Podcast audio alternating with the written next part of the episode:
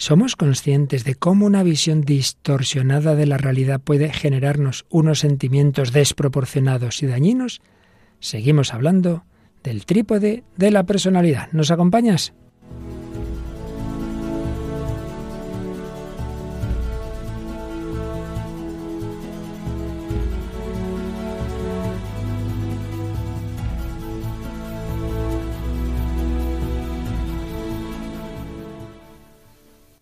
El hombre de hoy y Dios, con el padre Luis Fernando de Prada.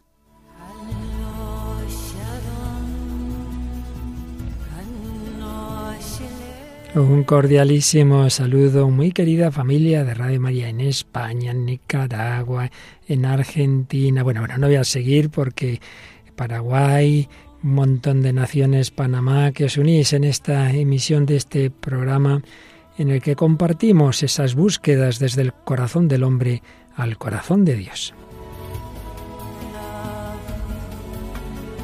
Y en verano esto tiene de bueno que por aquí va pasando casi toda la redacción. Hoy una voz muy conocida, Mónica Martínez. Bienvenida al nombre de Dios. Padre, después de decir por dónde nos escuchan en todo el mundo, yo me he asustado y todo. Estoy nerviosa. Y no he dicho la mitad.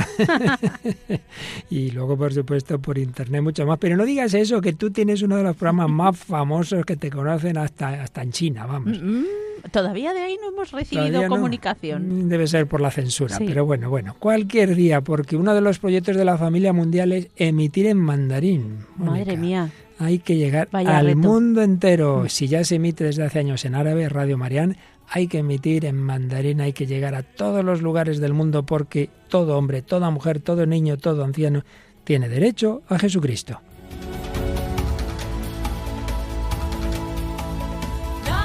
Y el Señor quiere ir haciendo que nuestra personalidad, tantas veces herida, distorsionada por el pecado propio, ajeno, circunstancias, bueno, este mundo con todo lo que implica, solo estaremos perfectamente integrados, ya lo sabemos, en la resurrección, pero bueno, entre tanto hay que hacer lo posible por ir mejorando la naturaleza movida por la gracia de Dios. Pues retomamos este tema, ya lo hacíamos la semana pasada, de eso que llamamos el trípode de la personalidad, una personalidad armonizada en pensamiento, sentimiento y actuación después de ese precioso testimonio que tuvimos de ese matrimonio cordobés, seguimos profundizando en estos temas. Bueno, Mónica, pues hoy traemos dos canciones, como solemos, una del, del lado más bien, digamos, civil y precisamente de, de muchas veces expresión de, del hombre herido y otro, en cambio, desde el, desde el cristianismo. Sí, traemos una canción de una cantante nacida en Jerusalén, Keren Ann, que se llama My Name is Travel, y otra canción de la voz del desierto, el Magnificat. Claro que sí mi problema, mi nombre es problema, mi, nombre Ya promete la canción. Ya promete, ya promete que en fin ahí hay troubles, ahí hay problemas, pero vamos a acabar con el Magnífica de María. Aunque quien lo canta tiene un nombre peculiar, la voz del desierto, pero es que son unos, bueno, ya lo contaremos quiénes son. Y luego seguimos, un segundo día dedicamos a esta película, que la verdad es que es muy buena, nunca canonizamos o rara vez una película en su, en su integridad, pero tiene cosas muy aprovechables. Mejor imposible, seguro que los oyentes, si no no han visto, a muchos les suena. Y ya que el otro día hablamos de ella, pues se habrán animado todavía más a verla. Mejor imposible va a ser este programa con Mónica, ya verán ustedes. Bueno, bueno, que nos traes un testimonio, ¿verdad? También, también vamos a hablar del testimonio de Kendra Bon es eh, bueno, un testimonio de conversión muy de hoy, de estar en la élite y darse cuenta de que el dinero, la belleza, el poder no lo es todo. Así es. Bueno, pues con estos ingredientes y los que vayan surgiendo y por supuesto el trasfondo doctrinal que todavía estamos en esa parte, digamos, como más humana, más desde el corazón, más desde la psicología, pero que ya pronto mm, el paso que ya anticipábamos de la visión cristiana de este tema ya será mucho más pleno. Bueno, pues con todo esto y lo que surja, vamos a la edición 402 del hombre de hoy y Dios, pero se me olvidaba, pero los se me correos olvidaba los correos. Y los es que yo ya en este tiempo ya tengo la cabeza un poco perdida, Mónica. Pues bueno, hay muchos de estas semanas, pero como vamos un poquito justos, léenos tres, venga. Vamos a ello. Por ejemplo, Ana, desde Nicaragua, de mis favoritos de toda la programación de Radio María. Pues muchas gracias, Ana. Natis, desde Perú, muchas gracias por compartir el testimonio y de cómo actúa el Señor tan divinamente misterioso. Sí, aquí se refiere a ese matrimonio cordobés, creo. Y María Adelaida escribe, excelente programa. Saludos desde Paraguay. Bueno, como ves, esto es muy mundial, muy mundial. Bueno, y ahora ya sí que sí, entramos a fondo en el hombre de hoy y Dios.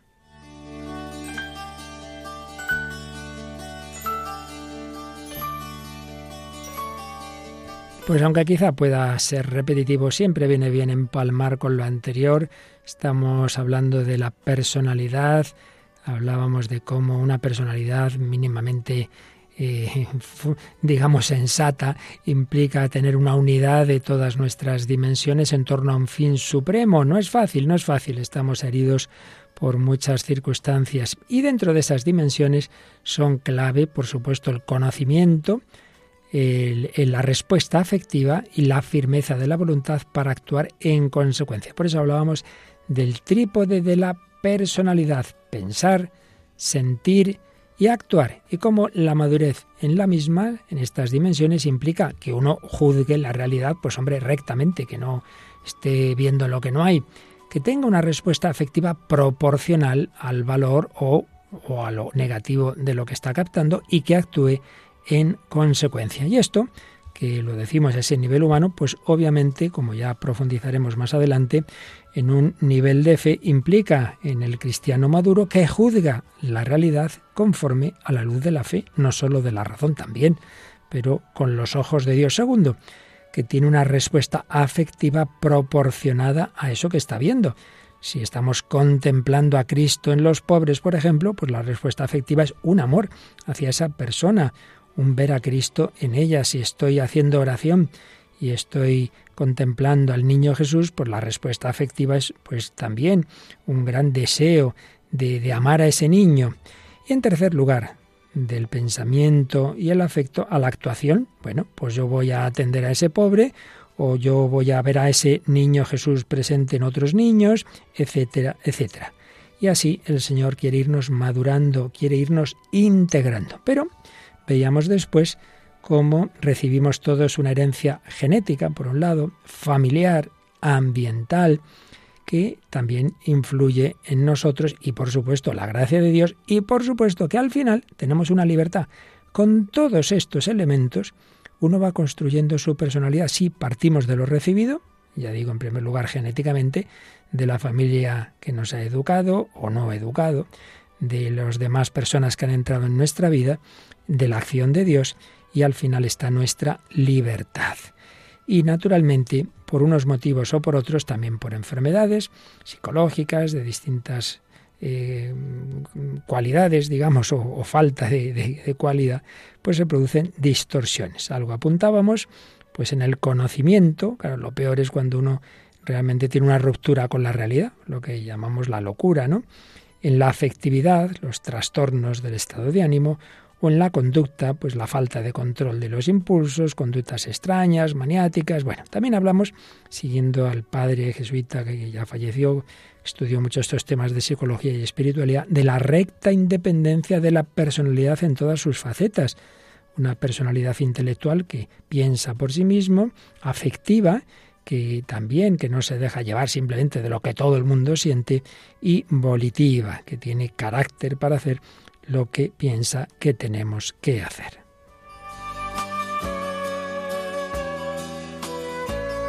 Y añadiendo a esto que veíamos de esas dificultades, claro, los casos ya más complicados es cuando hablamos de una psicosis, es decir, de un desorden mental grave, generalmente se piensa que es de origen orgánico o funcional, muchas veces genético, caracterizado por un grado más o menos avanzado de desintegración de la personalidad, del pensamiento, de la afectividad. Hay una incapacidad de valorar adecuadamente la realidad, muchos problemas para la adaptación social. Entonces esa capacidad para pensar, para responder emocionalmente, recordar, comunicar, interpretar la realidad, está muy deteriorada. Mm, bueno, casos más, casos menos, pero mm, lo suficiente si hablamos de psicosis, para interferir gravemente en la vida ordinaria. Y aquí entran los trastornos bipolares o maníaco-depresivos, por supuesto la esquizofrenia, la paranoia, son enfermedades, son síndromes que realmente pueden hacer mucho daño y que hacen difícil eh, la vida de esa persona y de los que la rodean. En el síndrome psicótico, así más puro, se dan frecuentemente alucinaciones. Uno cree oír cosas, ver, alteraciones, por supuesto, de las, de las emociones, del pensamiento, muchas veces con eh, consideración excesiva de aspectos periféricos de la realidad o bloqueos del pensamiento. Y en la afectividad, pues muchos desequilibrios, eh, afectos muchas veces superficiales, caprichosos, incongruentes, ambivalencia, pasar en, enseguida del supuesto amor al odio, síntomas también en otros casos negativos de apatía, aplanamiento afectivo, autismo, aislamiento, anedonia, bloqueos y generalmente, y esto complica la solución del tema, ausencia de conciencia de la enfermedad. Y dentro de la psicosis, y esto realmente se da y, en la radio tenemos alguna, alguna experiencia eh, de personas que a veces pues, pues nos llaman o vienen pues lo que se llaman los delirios o también síndrome delirante o paranoia, cuando una persona que en principio no notas de entrada ningún problema serio, sin embargo, tiene un esquema mental, en un delirio muy organizado y dentro del cual todo parece coherente. Por ejemplo, todo lo que dice es sensato, menos que está convencida esa persona de tener unos micrófonos en su casa, todo lo que aquí ocurre nos lo espían porque hay tales personas o vienen unos, unos extraterrestres o bueno, dependiendo, ¿verdad?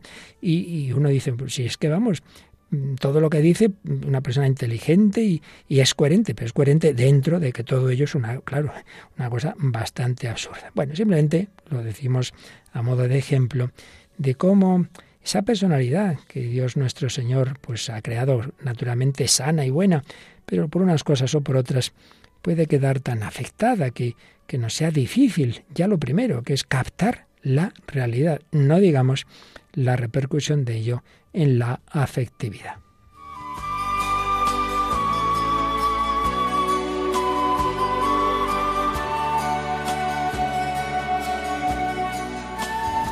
Pero sin llegar a esto que ya estamos en el terreno psiquiátrico y tenemos en Radio María psiquiatras que estas cosas las explican mucho mejor que los que no somos profesionales, como es natural, solo lo mencionábamos así de pasada, pero sin llegar a ello, sí que hay algo que nos pasa, yo diría que a todos, a todos.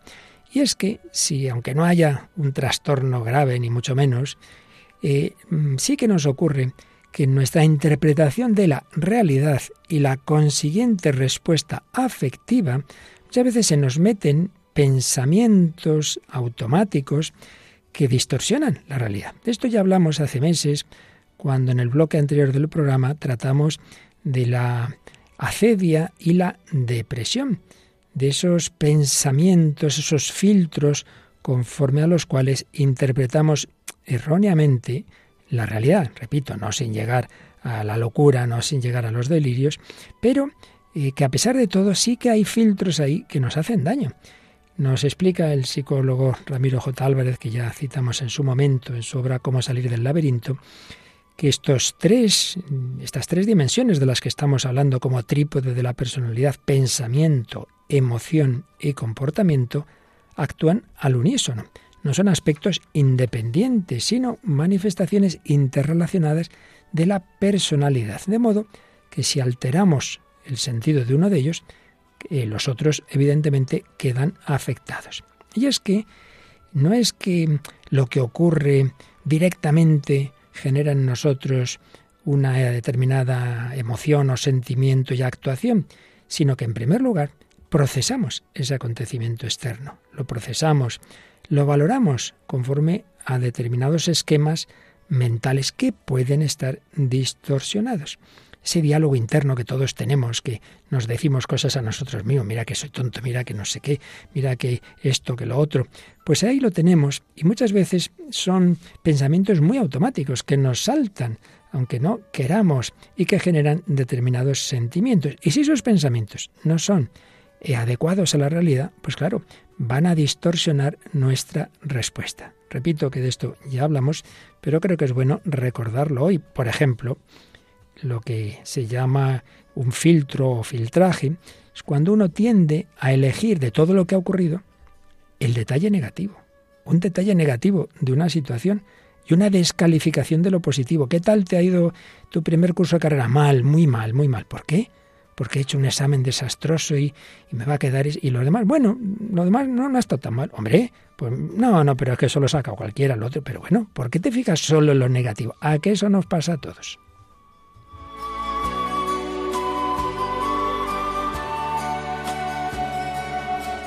Y en ese sentido, pues la sobregeneralización, pues cuando ya de determinada realidad, aunque sea verdadera, ya generalizamos, has tenido un problema con alguien, no, es que a mí nunca nadie me quiere, yo siempre le caigo mal a todo el mundo, y luego todo el mundo te falla, nunca puedes volver a confiar en nadie más, siempre estaré triste.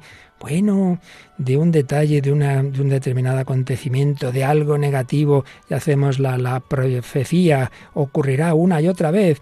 Y luego hay otro, otro filtro malísimo, malísimo en, en lo humano y en lo divino, en lo espiritual, el todo nada, o todo nada, o esto es perfecto, o es un desastre, o este programa es maravilloso o, se acabó, lo cierran este programa porque vaya, vaya porquería, o lo hago todo bien o me despiden. Hombre, y en la vida espiritual, o ya soy santo y todo perfecto, estoy condenado al infierno. Que no es así, que no es así, que, es que la realidad pues que Dios nuestro Señor nos ha hecho de una manera progresiva y el niño no nace ya adulto y maduro, poquito a poquito, pero con esos pensamientos tantas veces interpretamos mal la realidad y claro, la reacción emocional consecuente ya podemos imaginar. Tristeza, depresión incluso, etcétera, etcétera. Bueno, lo dejamos ahí apuntado para que seamos conscientes de cómo el ser humano, con esa inteligencia que Dios nos ha dado, es como un filtro que tiene que estar bien, bien ajustadito. Y si no, pues nos va a generar problemas, nos va a generar unos sentimientos negativos y unas actuaciones también peligrosas.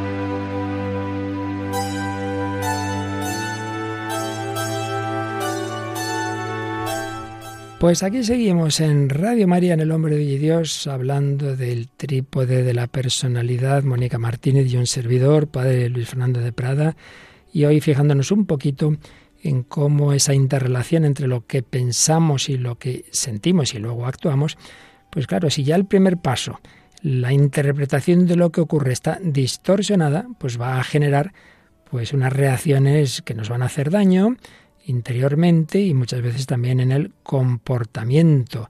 Por ejemplo, el catastrofismo. Hay personas que han tenido alguna o, varias malas experiencias, ya siempre todo va a salir mal. Empezamos el viaje, uh, vaya usted a saber cómo acabará esto. Bueno, Mónica, tú, por ejemplo, te subes a un avión y no sé por qué tengo ciertas noticias de que tiendes a pensar malas cosas. Sí, sí. Fatales, fatales. Además es que uno, bueno, eh, lo acrecienta todo enormemente, pero le escuchaba a padre y llegaba a una conclusión tengo que escucharme los programas en el podcast otra vez. Hay mucho que interiorizar y procesar. Pues sí, pues sí. La verdad es que aquí siempre uno se queda diciendo, ay Dios mío, hemos tenido que decir en poco tiempo, porque esto no, no, es una tesis, esto es un programa de radio, cosas que tienen mucha tela, mucha tela y que son fruto de gente que sabe mucho y que lo cuenta en libros muy gordos y que aquí intentamos resumir un poquito. Y que además son cosas que todos podemos aplicar en nuestra vida en algún aspecto. Sin ninguna duda. Yo creo que todo lo que he dicho a todos o nos ha pasado o nos pasa en mayor o menor medida. ¿Quién no ha hecho alguna de estas selecciones de elementos negativos, verdad? Yo cada vez que cojo un avión, por ejemplo. Pues tengámoslo en cuenta. Y esto, evidentemente, como en algún programa ya vimos, y repito, lo haremos también en el futuro, tiene una lectura cristiana. Además hay una escena preciosa donde se ve clarísima esa lectura cristiana.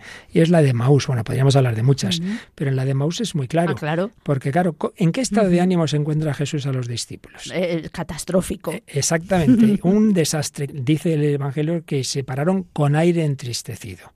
¿De qué estás hablando? De lo que habla todo el mundo.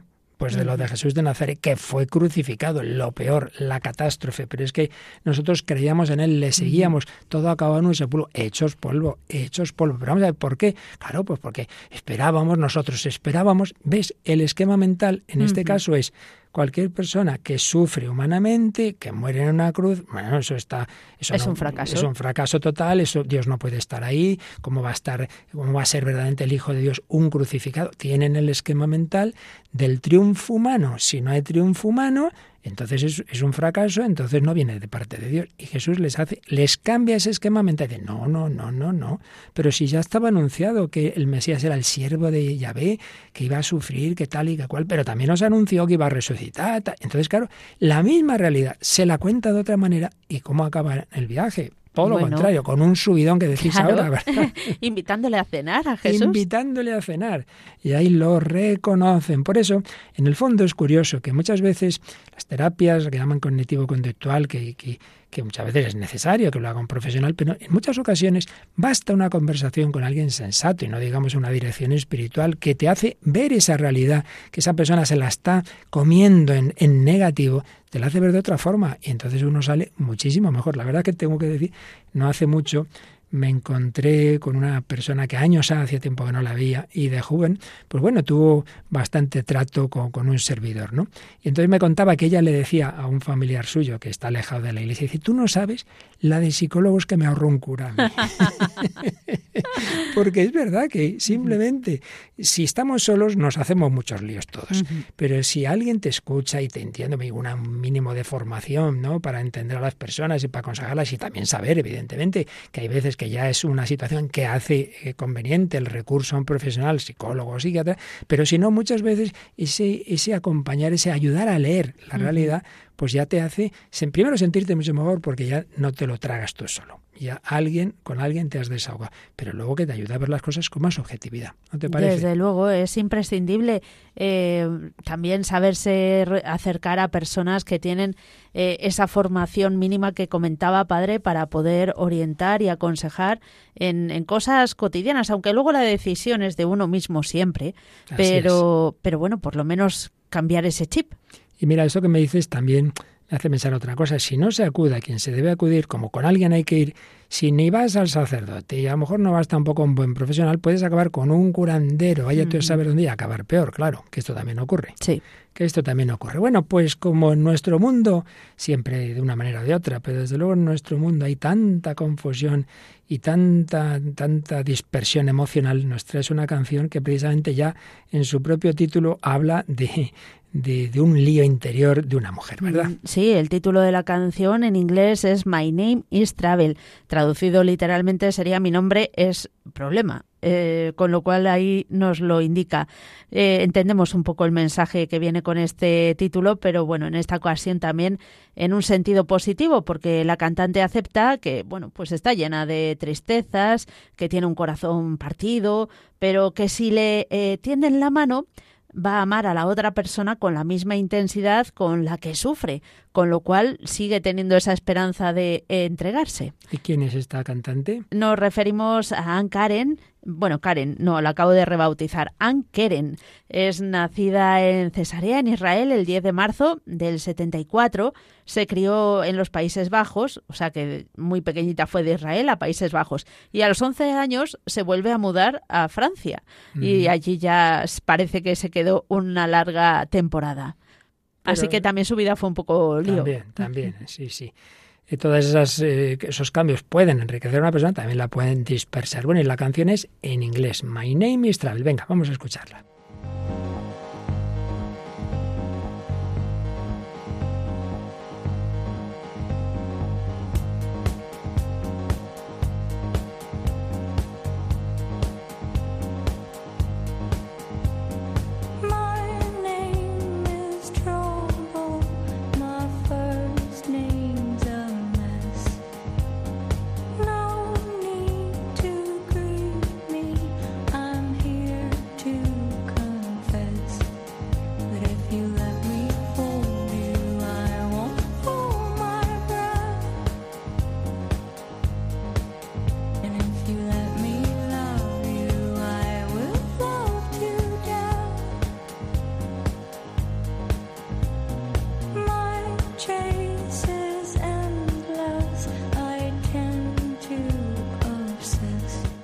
Algunas de las frases que dice en la canción, bueno, sin irnos muy lejos. La primera es mi nombre es problema y mi primer nombre es un desastre. Pero bueno, no hay necesidad de saludarme, dice, estoy aquí para confesar, o sea que reconoce esos problemas que tiene. Si me dejas abrazar, no aguantaré la respiración, me dejaré abrazar.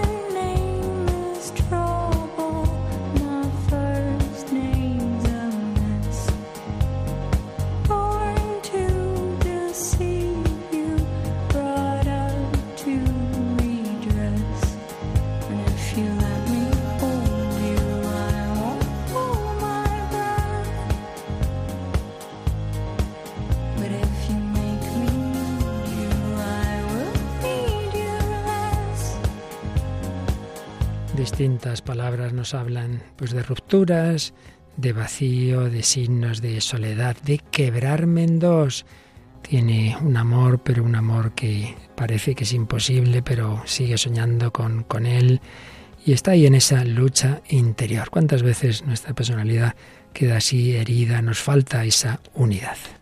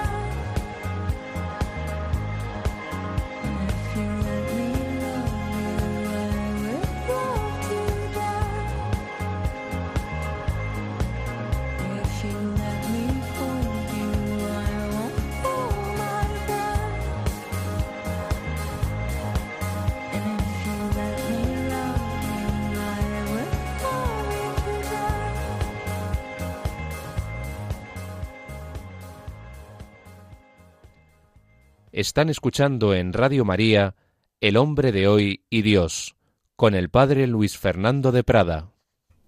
El hombre de hoy, ese hombre de hoy tantas veces roto interiormente, estamos viendo cómo tenemos de una manera o de otra en nuestra cabeza muchas veces esos filtros que nos hacen interpretar, si no de una manera, eh, digamos, psiquiátrica, pero sí tantas veces un tanto distorsionada la realidad hablamos del catastrofismo, lo que tantas veces popularmente decimos, ya está, la ley de Murphy, tendencia a esperar siempre lo peor. Claro, esto muchas veces viene porque desde pequeños hemos oído muchas de las cosas negativas, quizá nos han resaltado, venga hombre, siempre te pasa esto, siempre lo otro, ¿no? Quizá no destacar los éxitos de ese niño, en los estudios, en lo que sea, sino solo lo negativo, pues tiene ese peligro.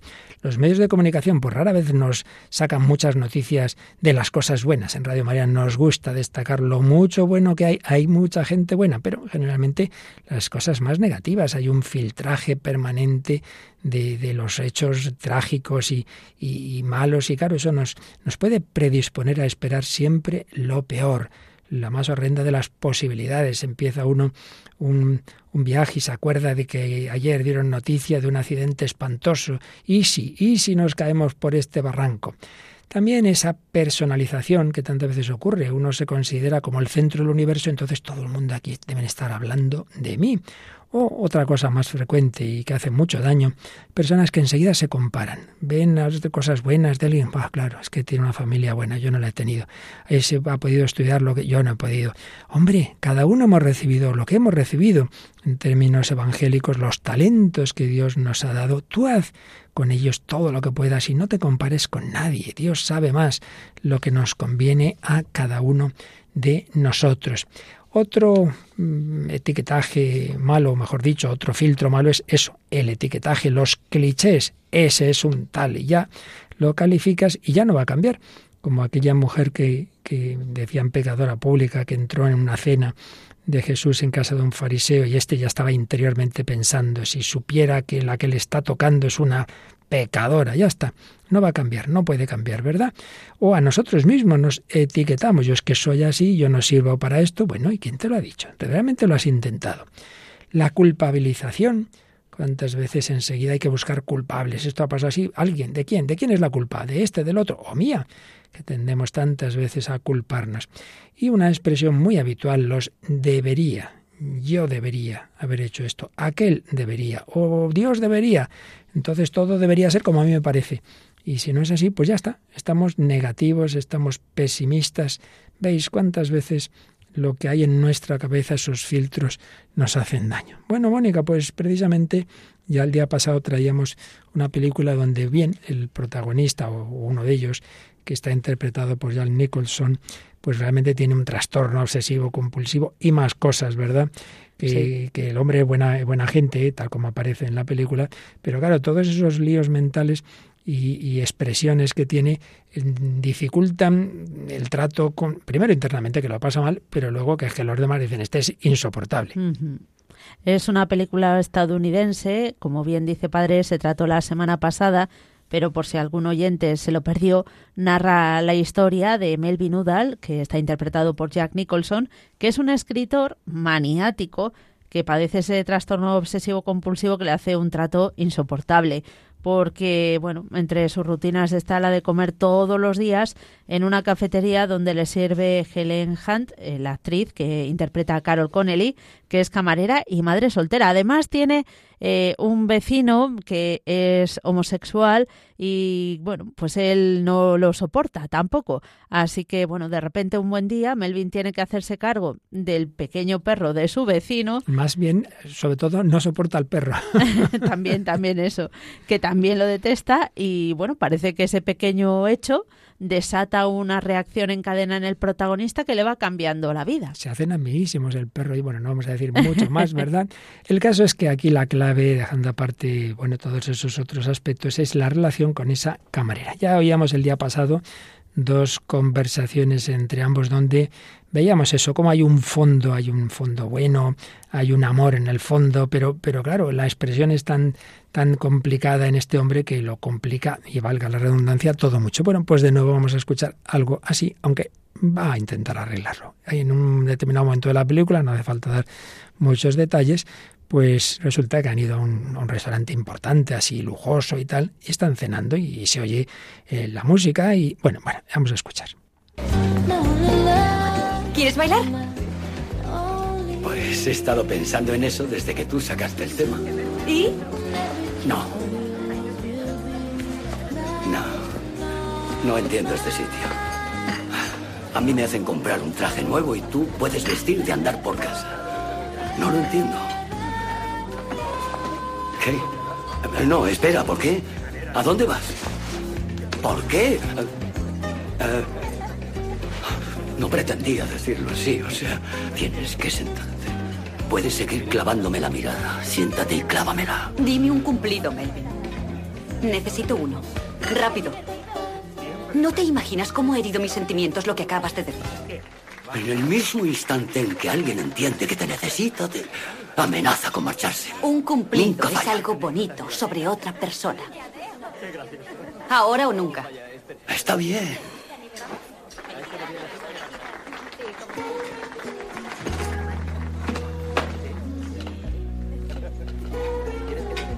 Y siéntelo.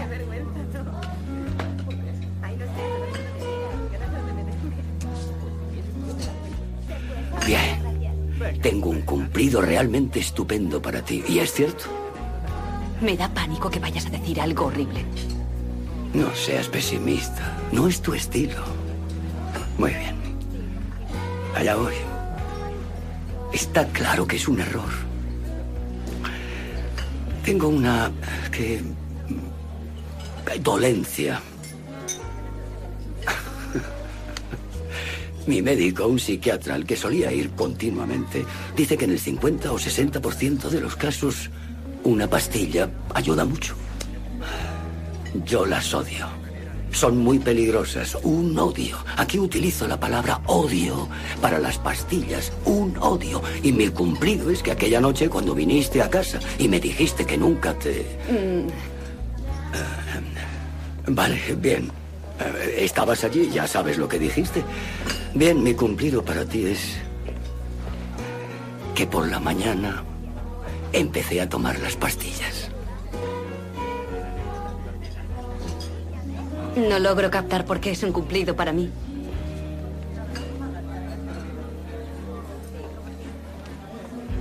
Tú haces que quieras ser mejor persona.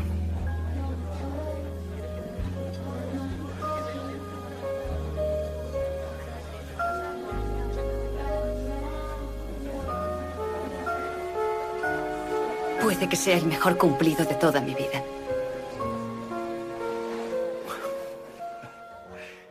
Bueno, pues hemos oído este corte de la película Mejor Imposible. Mónica, como es una chica muy sensible ya.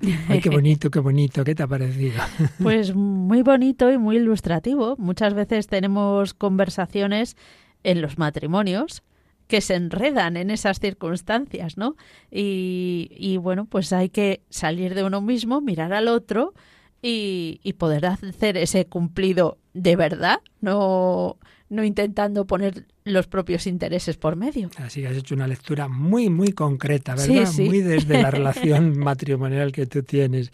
Si yo ya desde una perspectiva un poquito más de externa, digámoslo así, me he fijado en cuando empieza, no entiendo este sitio, ¿ves? ya empieza ahí como juzgando esa realidad exterior, ni tu vestido. Madre ¿Por qué te pones así? Entonces, le parece, como nos parece tantas veces a mí, porque lo vamos a negar, a veces uno dice cosas así, sí, sí. que he dicho que le ha sentado muy mal, sobre todo es una chica un poco así, mira, Dios mío, ya la hemos montado, ¿no? Pues dice, la, la otra pobre se ha sentido muy herida, dice, pero ¿por qué? ¿Qué he dicho yo? ¿Qué he dicho yo? ¿Ves esa diferencia entre lo que uno expresa, lo que el otro capta, cómo el otro se siente? Y ya esta se pone negativa. A ver, ¿qué vas a decir ahora? Ya he hecho una predicción de futuro. Pero hombre, que no te viene bien ser pesimista. Y luego también ese detalle que ya hemos comentado en estos programas muchas veces, cómo tantas veces las personas con estos trastornos se niegan cual gato panza arriba al psiquiatra, las pastillas, que no, que me van a empastillar, chico, que evidentemente que hay que tener cuidado y hay que saber a dónde se va, que hay que entiende a eso, ya lo sé, pero hombre, no generalicemos, a veces hay que tomar pastillas. Pero lo bonito es cómo termina, ¿verdad? Desde luego, ese punto positivo que realmente es capaz de hacer ese, eh, ese halago positivo y de verdad a esa, a esa chica y desde luego la chica también lo agradece. Así es. Y yo creo que la clave está en eso, en que sepamos, porque todos expresamos mal, no hace falta tener un trastorno como el de este hombre, pero nunca nadie tenemos más que Dios nuestro Señor, claro, nuestro Señor Jesucristo, la palabra hecha carne, pero todos los demás, lo que expresamos nunca refleja del todo lo que, que no sabemos expresar bien del todo. Pues hay tantos problemas de comunicación entre personas que se quieren, pero que, hay que yo no quería decir esto, que es verdad, o cualquier gesto que has interpretado de una forma, ¿no? Entonces lo bonito es que ella poco a poco va aprendiendo y luego si nos da tiempo, iremos otro corte, aprendiendo a ver mm, por más allá de lo que dice el corazón de este hombre.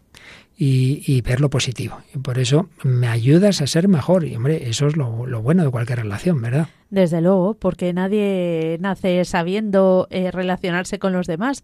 Es también un aprender en el camino, en mm. amistad y en matrimonio, claro. Bueno, pues precisamente vamos a ver esto ahora ya, no en ficción, sino en la realidad con el testimonio de alguien que, bueno, pues entró por los malos caminos que tantas veces nos van rompiendo, pero que gracias a Dios el Señor ha ido sanando a esta persona. ¿De quién hablamos? Hablamos de Kendra Von Esch, de que durante toda su vida, hasta los 42 años, era una mujer que no hacía más que compararse con los demás desde el punto de vista personal, físico y profesional. Intentaba alcanzar lo que la cultura dominante entiende como felicidad, éxito y belleza, pero daba la casualidad que ella cuenta que, que nunca era lo bastante buena, ni lo bastante lista, ni lo bastante delgada, ni educada, ni guapa, por lo que iba acumulando sensaciones de fracaso. Además, en esta época en la que eh, desempeñó diversos cargos ejecutivos en empresas norteamericanas, logró mantener en secreto una gran debilidad, y es que era adicta a la marihuana. Ella era, bueno, defendía su legalización, pensaba que no hacía ningún mal y que podría dejar ese consumo en cualquier momento. Eh, sin embargo, lo que comenzó como una diversión en la adolescencia se convirtió rápidamente en una adicción. Evidentemente no podía dejarlo, aunque seguía sin reconocer que tenía una adicción. Se casó y seguía también eh, con esa adicción. También un poco el marido la no es que la apoyara, pero la ayudaba a intentar controlarlo, pero ella buscaba las formas de conseguir más marihuana. Esto provocó también eh, esta adicción eh, trastornos alimenticios, como la bulimia, ya que la marihuana provoca mucha ansiedad para comer. Mm, claro, comía mucho, mm, se sentía mal, intentaba vomitar. Para no pensar que tenía hambre, bebía alcohol, volvía a comer porque solo tenía alcohol en el estómago. Y todo ese desorden la lleva a buscar placer en forma de pornografía, autogratificación, promiscuidad e innumerables horas sin sentido frente al televisor hasta que se dormía. Ella misma afirma que desperdiciaba su vida, su alma, su cuerpo y su mente. Sin embargo, en la Pascua de 2013, Dios la trajo de vuelta a la Iglesia Católica después de décadas huyendo de la fe. De forma accidental entró en el Instituto San Agustín, en la tienda, en, el anexo a la parroquia cercana a su hogar. Allí le capta su atención un, un mensaje sobre la consagración al corazón de María, al Inmaculado Corazón de María del padre Michael Gately, algo que no sabía lo que significaba, pero que le gustaba la idea de un camino más rápido a Jesús a través de María. Así que compró dicho libro y comenzó ese acercamiento a Jesús el día de su cumpleaños. Rezaba cada día, no es que entendiera muy bien qué rezaba ni nada, pero bueno, mm, tampoco se había planteado que cada una de sus adicciones y problemas fuera algo malo, pero poco a poco su conciencia empezaba a despertarse. Llega el momento de responder a Dios y de ser liberada por su misericordia, como ella misma cuenta. Dice, me consagré a Jesús a través de María en la fiesta de Nuestra Señora de Guadalupe. Desde ese 12 de diciembre fue, fui milagrosamente curada de mi adicción. Ya no quise fumar más, bueno, la experiencia es que su marido y ella estaban realmente impactados porque nunca la había conocido en paz sin consumir marihuana, en paz relativamente. Durante un año estuvo sin fumar, pero recayó en un par de ocasiones y por eso anima en sus testimonios a la gente a estar sobrios y a velar constantemente. Ajá. Bueno, pues la verdad es que es muy interesante. ¿Tú en qué te has fijado cuando has leído este testimonio que nos has resumido, que aparece en Carifili, en Religión y Libertad, en varias páginas. Sí, pues eh, bueno, eh, me parece una vida muy de hoy, ¿no? Eh, muy de estar en el mundo, mm, donde prima el éxito humano y no se tiene en cuenta lo que realmente importa, que es cómo está la persona por dentro. Si se ha podido parar a pensar y a hacer una crítica constructiva de, hacia dónde va dirigida una vida. Y también que muchas veces pensamos que la pornografía es un consumo exclusivo de hombres. Mm. Y no es así. Y son dramas que, que afectan afectivamente muchísimo a las personas. Muchísimo, sin duda, y a los matrimonios. Yo me fijo en primer lugar, porque tenía que ver con lo que hemos hablado antes, en que dice que se comparaba mucho en todos los ámbitos, ¿verdad? Qué malo es eso, qué malo es eso, la envidia, ¿verdad? Y, y el verse uno siempre peor que el otro, porque esto lo oí yo hace muchos años. A los demás los vemos desde el patio de butacas, a nosotros nos vemos desde atrás, ¿verdad? Y claro, mm. todos sabemos las cosas que no van bien en nosotros, pero los demás mira que bien actúan, ¿no? A mí mis padres siempre me decían cuando era chiquitita, y es una frase que siempre se me clavó, que tenía que coger de los, de los demás todo lo bueno Muy buena educación, sí señor. Le felicitamos a tus padres, a los que conozco. Pues sí, coger lo bueno y nada de, de esas comparaciones negativas. Luego, cómo realmente es impresionante, anda que no lo habremos visto ya en testimonios en tantos años en este programa, el engaño de las adicciones. Que nombre, que no, que yo controlo, que lo dejo en cualquier momento y cómo una lleva a otra. Ha sido impresionante. Claro, como te dejan mal, si es que al final pasa lo mismo, el vacío hay que llenarlo con otra cosa y con otra cosa, y lo has dicho muy bien, ¿no? Pues la marihuana, el alcohol, los trastornos alimenticios, el otra vez más alcohol, entonces la, la tele, bueno, pero ya esto ya tiene que ser pornografía y, la promiscuidad sexual, pero también me siento mal, entonces vuelve el ciclo, madre mía, qué espanto. Y ya en positivo, claro, que, nuestro Señor algo, algo puede hacer, ¿verdad? Y a través de la Virgen María, qué bonito, la consagración de San Luis María Griñón de Monfort es en definitiva lo que hizo. Precioso, porque en, a veces pensamos que las grandes conversiones suceden con grandes acontecimientos, una jornada mundial de la juventud, y a veces son actos eh, muy sencillos, una pequeña oración, pues con la constancia de decirla todos los días, aunque no entiendas bien de, de qué va, pero eso va calando en el corazón. Y también solemos pensar que uno se ha convertido y ya todo es siempre perfecto. Pues no, esta mujer tuvo dos recaídas y San Pablo se convirtió, sí, pero anda que luego tuvo unas cuantas, en fin, algunos ataques de genio y unas cuantas cosas y, y, y todos. Y es difícil decir, no, ya todo, todo, todo, todo perfecto. No, tenemos momentos mejores y peores. Por eso, qué importante la confianza en la divina misericordia, la esperanza, Recordad yo también una frase que, que, no sé a quién se la oí, que la he repetido mucho y muchas personas me han dicho, me, ha hecho mucho bien. Más vale seguir a Cristo a rastras que no seguirlo. Aunque sea rastras, tú tira para adelante. Venga, que soy un desastre amado por el Señor. No caigo en el negativismo. Bueno, pues vamos a volver a la película porque nos da tiempo a escuchar otro momento que parece que no empieza bien, pero bueno, bueno, vamos a escucharlo y ya está. Cariño, Nunca me siento solo si tú estás frente a mis ojos. Gracias. ¿Sabes, Iván? Lo siento. Sea como sea, no va a funcionar. Me siento... ¿Qué? Me... me siento mejor, Carol. Melvin, aunque quizá ahora te lo pueda parecer. Tú no me conoces tan bien. No soy la respuesta para ti. Eh, tengo un cumplido estupendo para ti. Em, Sabes, no puedo estar tan cerca. Déjame, déjame hablar. Es... Em, puede que yo sea la única persona sobre la faz de la Tierra que sepa que eres la mujer más fantástica de la Tierra. Puede que yo sea el único que aprecie lo asombrosa que eres en cada una de las cosas que haces. Y en cómo eres con Spencer. Spence. Y en cada uno de los pensamientos que tienes. Y en cómo dices lo que quieres decir. Y en cómo casi siempre quieres decir algo que tiene que ver con ser sincero y bueno. Y Creo que la mayoría de la gente se pierde eso de ti. Y yo les observo preguntándome cómo pueden verte traerle su comida y limpiar sus mesas y no captar que acaban de conocer a la mujer más maravillosa que existe. Y el hecho de que yo sí lo capte me hace sentir bien. Conmigo mismo.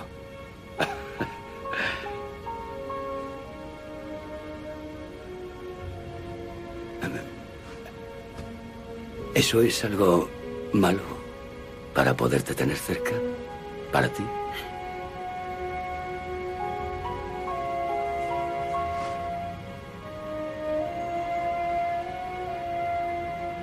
No. Bueno, pues parece que empieza mal, en esto no va a funcionar, pero... ¿Es el mismo personaje que el primer corte? Porque es un cambio radical. El mismísimo, ¿eh? Fíjate, ha aprendido a comunicarse, a decir las cosas, y ella que empieza ya diciendo seguro que, que no, que sí ya lo hemos intentado otras veces, no va a funcionar, pero, pero la verdad es que y lo que decíamos antes, ¿no? Sabe ahora él apreciar el, valor interior de esta chica que dice tantos otros ahí que la ven servir en la cafetería y, que, y, que, no lo aprecian. Y luego también una coherencia interior de esta chica en relación con el tema del programa. Dice lo que piensas, lo que sientes y lo que expresas. Sí, eh, así lo dice el personaje que, que dice que además lo que expresa es siempre sincero y bueno. Así Mm. es. Bueno, pues esto es lo que le pedimos todos al Señor, que caminando poquito a poquito, nadie somos perfectos, que nos vaya ayudando a integrar toda nuestra persona y dando muchas gracias a Dios. Y dado que hemos escuchado ese testimonio, Mónica, donde intervino la Virgen María de una manera muy especial, pues vamos a terminar esta vez nuestra canción cristiana, pues como María daba gracias a Dios, con el. Magnífica. ¿Quién la canta? En este caso vamos a acudir a un grupo español, La Voz del Desierto, que es un grupo que nació en Alcalá de Henares, en la diócesis de Alcalá de Henares, en 2003-2004 y es- tiene varios componentes.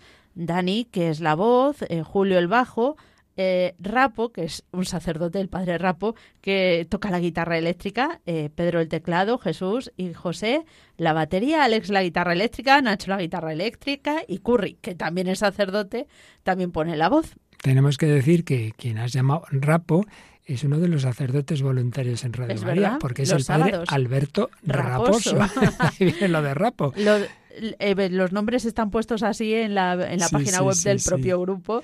Eh, es un poco violento decirle así, pero que nuestros oyentes comprendan que está puesto así en su propia página web. No sé, no recuerdo si cuando empezaron eran todos seminaristas o ya eran algunos sacerdotes. El caso es que ahora son una mezcla de sacerdotes y laicos, ¿verdad? y, y muchas veces sorprenden porque, claro, es un estilo general. Esta canción no, pero otras bastante rockero. ¿verdad? Y ahí con sus gafas negras y tal, pero los que son curas con su clerma, la verdad, impresiona. Bueno, pues nuevos métodos que decía Juan Pablo II, nuevo ardor, nuevos métodos, nueva expresión. Vamos a escuchar a la voz del desierto cantando con María Magnificat.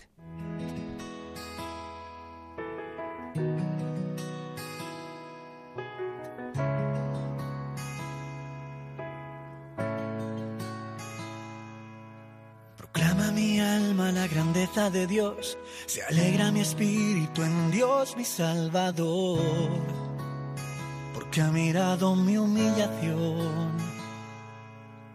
Desde ahora me felicitarán todas las generaciones, porque el Señor ha hecho obras grandes por mí. Su nombre es santo y su misericordia llega a sus fieles de generación en generación.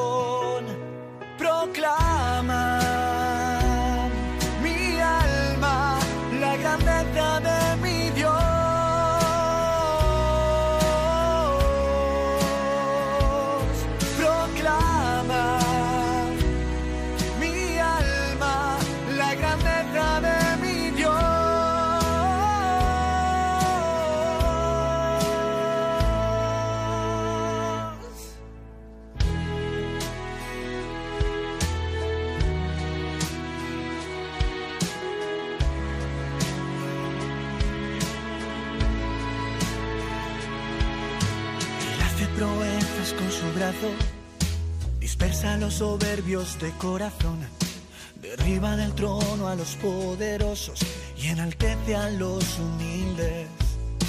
A los hambrientos los colma de bienes, a los ricos despide vacíos. Auxilia a Israel acordándose de su misericordia según lo había prometido a nuestros padres, en favor de Abraham y su descendencia por siempre.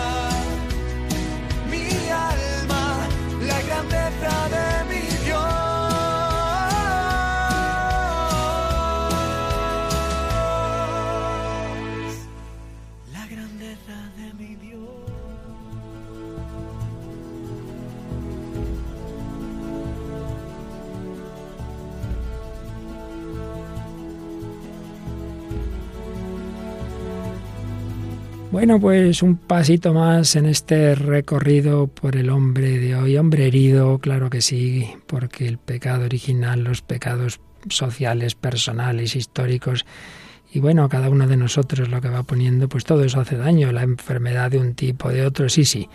Pero Dios es más grande, la gracia es más poderosa. Lo hemos oído en el testimonio de Kendra Fones y de una manera pues ya llevada al cine en esa buena película en conjunto, positiva, de que no hay trastorno que no pueda ser vencido por el amor, mejor imposible. Oíamos al principio también la canción de Karen Ann, My Name is Travel, y sobre todo pues esa reflexión de cómo sí, tenemos distorsiones, pero Jesucristo que sanó la mirada torcida, digamos, de los discípulos de Maús, que empezaron tristes, acabaron llenos de alegría, eso quiere hacerlo contigo y conmigo. Seguiremos en este camino, iremos ya viendo este, la aplicación, digamos, o la profundización desde la fe de lo que Dios quiere de nuestro, eh, nuestro trípode de la personalidad, pensar, sentir y actuar conforme a la razón y a la fe y al Espíritu Santo.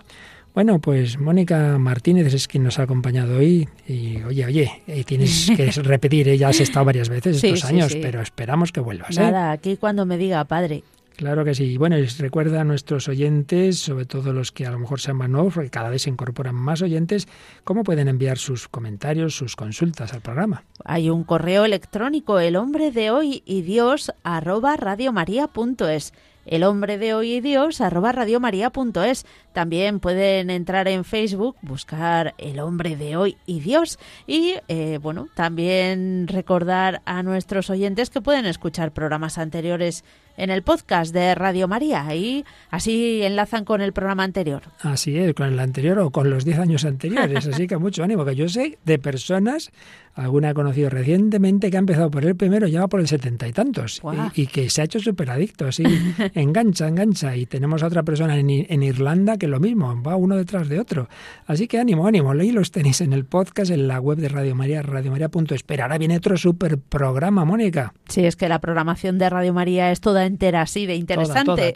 Ahora dejamos el testigo a Germán García Tomás con el programa En Clave de Dios. Así que buena música para buscar a Dios desde esa maravillosa arte de la música. Aquí os dejamos Mónica Martín y un servidor para el Fernando de Prada en manos del Señor, en manos de María, en manos de la radio de la Virgen María, en manos de Radio María. Hasta el próximo programa, si Dios quiere.